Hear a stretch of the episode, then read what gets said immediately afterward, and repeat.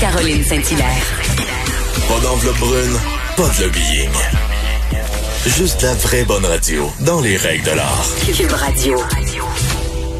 Beaucoup de questions avec euh, la Sûreté du Québec et euh, qui de mieux que de nous, pour nous en parler que le vrai négociateur Claude Poirier? Bonjour Claude. Bonjour Madame Saint-Hilaire, j'ai accepté de vous parler ce matin parce que c'est vous. Allez-y, Ah. je vous pose pas de vos questions. Bon, ben nous sommes prêts. Mons- Monsieur Poirier, donc, euh, vous avez suivi, là, bien sûr, je suis certaine, toute l'histoire sur euh, Martin Carpentier, euh, qui, est introuvable, quoi, depuis 12 jours. Et là, on apprend que la Sûreté du Québec arrête les recherches terrestres. Ça vous dit quoi, tout ça, Monsieur Poirier? Ben, D'abord, il faut partir du principe que lorsqu'il arrive l'affaire des des deux jeunes enfants, souvenons-nous qu'on a crucifié sa place publique, puis là, je suis pas ici pour défendre la Sûreté du Québec, c'est pas mon genre. Ça a pris un certain temps avant que l'alerte tempère soit déclenchée. Parce que lorsqu'arrive une situation, la première chose que les policiers doivent faire, c'est de rencontrer le parent ou, la, ou les parents. Est-ce que vous croyez que vos enfants sont en danger? À ce moment-là, selon les informations, parce que vous dire que les informations sont au compte-gouttes, on laisse sous-entendre que la mère des deux fillettes aurait laissé savoir au premier policier qu'il n'y avait pas de danger, que le père aimait bien les deux filles, il n'y avait pas d'inquiétude. Donc, ça a pris un certain temps. On a regardé le dossier. Pour déclencher la retardeur, il y a trois choses qui doivent être mises en force. C'est-à-dire, est-ce que il y a du danger pour les enfants, la description des enfants, la personne qui pourrait être impliquée, puis s'il y a un véhicule. Donc, Carpentier a eu pas loin de 24 heures d'avance sur les policiers. Maintenant, qu'est-ce qui s'est passé? C'est un mystère total pour l'instant. Moi, j'ai pas vécu ça souvent dans ma carrière. Une chose semblable. Est-ce que, d'abord, il faut dire que le Carpentier est père d'un enfant, même s'il avait reconnu l'autre, l'autre enfant, la plus âgée. Est-ce que quelqu'un qui a l'intention de tuer ses enfants va s'arrêter dans un endroit pour leur acheter de la crème glacée molle, puis après ça, passer aux actes? Qu'est-ce qui s'est passé, peut-être, à la suite de l'achat des deux crèmes glacées, peut-être avec la plus vieille? Est-ce qu'il a appris des choses? Est-ce qu'il s'est passé de quoi lorsqu'il a été chercher des enfants? Est-ce qu'il y a eu une chicane? Ça, pour l'instant, on ne sait pas. La Sûreté du Québec ne donne pas beaucoup de détails. Est-ce que le geste sur l'autoroute 20, quand on circule sur l'autoroute 20, puis traverser le terre-plein, il y a deux choses. Un geste volontaire ou on s'est endormi. Là, il y a deux enfants dans la voiture. En peu de temps, traverse, paf, il réussit à sortir. Qu'est-ce qui s'est passé dans la tête de Carpentier? Parce que veut, veut pas, là, 6 ans puis 11 ans, ils ont été traumatisés, ces enfants-là. On laisse sous-entendre qu'ils ont fait deux, trois tonneaux. Est-ce qu'ils ont déposé un endroit pensant que quelqu'un viendrait le chercher ou je vais aller chercher de l'aide? On ne sait pas. C'est la raison pour laquelle c'est crucial qu'on mette la main sur Carpentier vivant. Parce que si on trouve Carpentier mort, on ne saura jamais vraiment ce qui s'est passé. Maintenant, les autopsies y ont été pratiquées. La Sûreté du Québec, je les comprends, au niveau de l'enquête, seule la personne qui a pu poser des gestes, s'il y en a eu, le sait, et les enquêteurs. Alors, c'est un mystère total. Là, ils ont fait des recherches pendant plusieurs jours. Ils ont dépensé énormément d'énergie. Ça n'a jusqu'à présent rien donné. Est-ce qu'ils en sont mis à la conclusion? Parce qu'on sait que Carpentier probablement visité une roulotte. Est-ce qu'il a réussi à mettre la main sur autre chose dans d'autres endroits parce qu'il y a des camps de chasse? Est-ce qu'il y a des armes à l'intérieur des camps de chasse? Est-ce qu'il a réussi à pouvoir capter des postes de radio? Parce qu'on a tellement parlé de l'affaire Carpentier des deux fillettes depuis ce temps. Puis lui, n'oublions pas, là, il y a de l'avance pas loin de 24 heures sur les policiers. Moi, j'ai toujours pensé, après quelques jours, qu'il n'était plus dans la région. Alors, là, maintenant, c'est le mystère le plus complet. On porte en terre aujourd'hui les deux fillettes. Et là, je le dis, je le répète, c'est toutes des hypothèses. On ne sait pas. La Sûreté du Québec, les enquêteurs le savent, eux autres. Mais tant il y a aussi longtemps qu'on n'aura pas localisé Carpentier, mort ou vivant, on va garder ça le plus secret parce que c'est des éléments d'enquête. Et, et, vous semez le doute, M. Poirier, avec euh, les hypothèses que vous soulevez, euh, soulevez des, doutes dans mon esprit, euh, parce que est-ce que la Sûreté du Québec, on avait l'impression, on va se le dire, que c'est lui qui a tué les enfants. Peut-être que c'est un raccourci, vous allez me dire, euh, mais est-ce que la Sûreté du Québec aurait pas dû peut-être user d'une, utiliser une stratégie de dire que on sait que c'est pas lui qui les a tués pour peut-être tendre un piège à M. Carpentier? Non, c'est des, des moyens d'enquête que, comme je vous dis, tant et aussi longtemps, la, Sûreté du Québec se garde des éléments de preuve.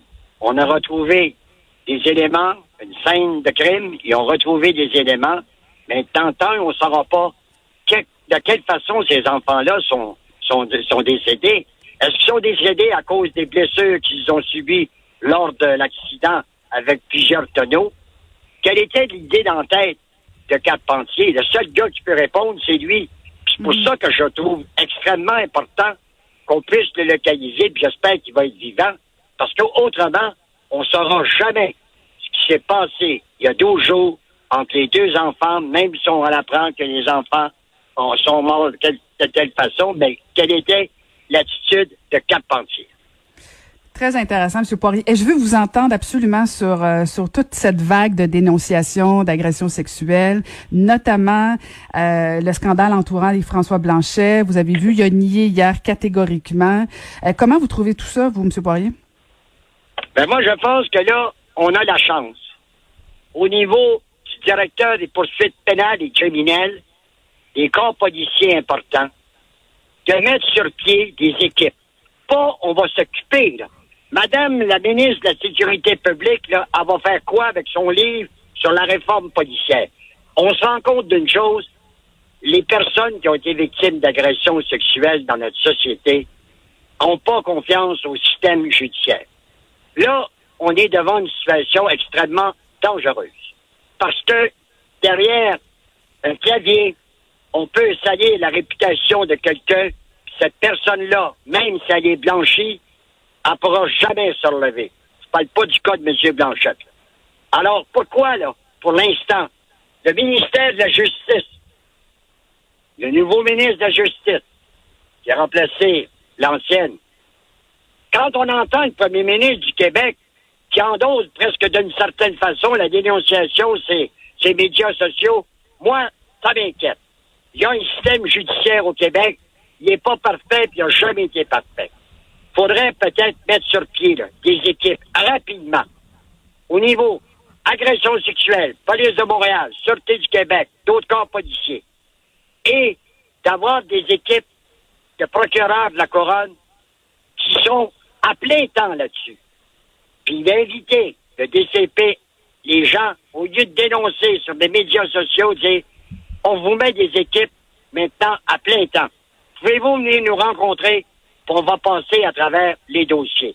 C'est sûr et certain que c'est pas facile pour ces gens-là. Puis moi, je le dis et je le répète, des femmes qui ont été victimes ou des hommes d'agressions sexuelles dans le passé, il y a des gens qui se posent des questions. Pourquoi ils n'ont pas dénoncé à l'époque? Eh oui, mais faut vivre cette situation-là. Il y en a qui ont honte de ça. Ils ont gardé ça pour eux autres. Puis là, à un moment donné, avec les mouvements, ça sort. Je le dis et je le répète on salit des réputations gratuitement, puis on peut plus accepter ça. Il y a des normes, mais si on veut que les normes fonctionnent, faut mettre des équipes. Et c'est là, c'est le temps de Mme Guilbeault de dire, puis le, nouveau ministre de la Justice, on se réunit, on met des équipes. Ça n'en prend 10 procureurs, ça n'en prend 15. D'abord, il y a tellement de dossiers qui traînent en longueur. Les policiers chevronnés, surtout des femmes. Puis, on va dire, on va passer à travers, puis on invite les gens. Ça va demeurer confidentiel. Parce que si on continue à faire ça, il va y avoir des têtes qui vont tomber. Il y a des gens qui ne relèveront jamais. Ça, ça, la crédibilité des personnes, c'est zéro. Deuxièmement, comment voulez-vous vous défendre quand c'est anonyme? N'importe qui peut arriver et dire, monsieur tel ou madame un tel ont posé tel geste. Alors moi, on peut pas accepter ça. Moi, je suis pas le genre de gars qui va accepter des choses. Il y a des il y a une administration de justice. Passons par les canaux mais mettons les effectifs pour que ces gens-là aient confiance au système en place. Et, et, vous avez raison de rappeler les propos du premier ministre euh, qui, qui, qui, a endossé les, les, les victimes qui, euh, qui dénonçaient sur les réseaux sociaux. Et, et moi, ça m'a inquiété parce qu'un coup que le premier ministre dit euh, qu'il comprend et qu'il les trouve courageuses, c'est une chose. Mais quand c'est fait de manière anonyme, là, je trouve qu'on trouve, on tombe dans, dans un dangereux précédent. Euh, et, et j'espère, j'espère, M. Poirier. Je suis en train de me poser la question, Mme Saint-Hilaire. Madame Charette, elle va-tu rester longtemps au Conseil des ministres parce qu'elle n'a pas eu la même version des faits? Et pourtant, quand M. Legault a fait ça, derrière lui, souvenez-vous de la conférence de presse, la ministre de la Justice, Sonia Lebel, était derrière lui. On ne peut pas accepter une chose semblable. Quand ça vient d'un premier ministre, puis je pense que M. Legault, pour qui moi j'ai beaucoup de respect, même si je ne fais pas de politique, je me rends compte d'une chose, là. On vient d'ouvrir la porte ça, c'est très extrêmement inquiétant. Maintenant, je comprends la position de M. Blanchette, là. Puis là, je pense qu'il va falloir, à un moment donné, quelqu'un prenne ses responsabilités puis dire là, assez, c'est assez. On va poursuivre. Mais poursuivre qui? Quand c'est anonyme? Mhm. Je sais que des gens. Moi, j'en ai eu des appels, beaucoup de gens. Je vous donnerai pas de nom. Il y a des gens qui sont, les noms sont pas encore sortis. Mais là, là, puis moi, quand je parle avec ces gens-là, je leur dis, mais oui, mais OK, c'est arrivé il y a 12 ans, 15 ans, 20 ans. Je comprends qu'à l'époque, parce que vous en avez déjà parlé. Vous savez, il faut faire très attention. Souvenez-vous du journaliste de Toronto, de CBC. Pour quelle raison il a été acquitté? Parce qu'on a contaminé l'enquête. Souvenez-vous la cause de Gilbert Rozon. Quand tous les gens se sont réunis ensemble avec certains médias qui ont commencé, qu'est-ce qui est arrivé, puis parler à la police de Montréal, ils vont vous le dire, ça a été contaminé l'enquête seule personne qui a assisté à la réunion, on a décidé de poursuivre aux autres. Il faut faire très attention. La journée qu'on décide d'aller dans les médias, ben, on ne s'aide pas, je peux vous le dire. On s'ennuie de vous, Claude Poirier. Ça fait du bien de vous entendre ce matin. Merci beaucoup de nous avoir parlé.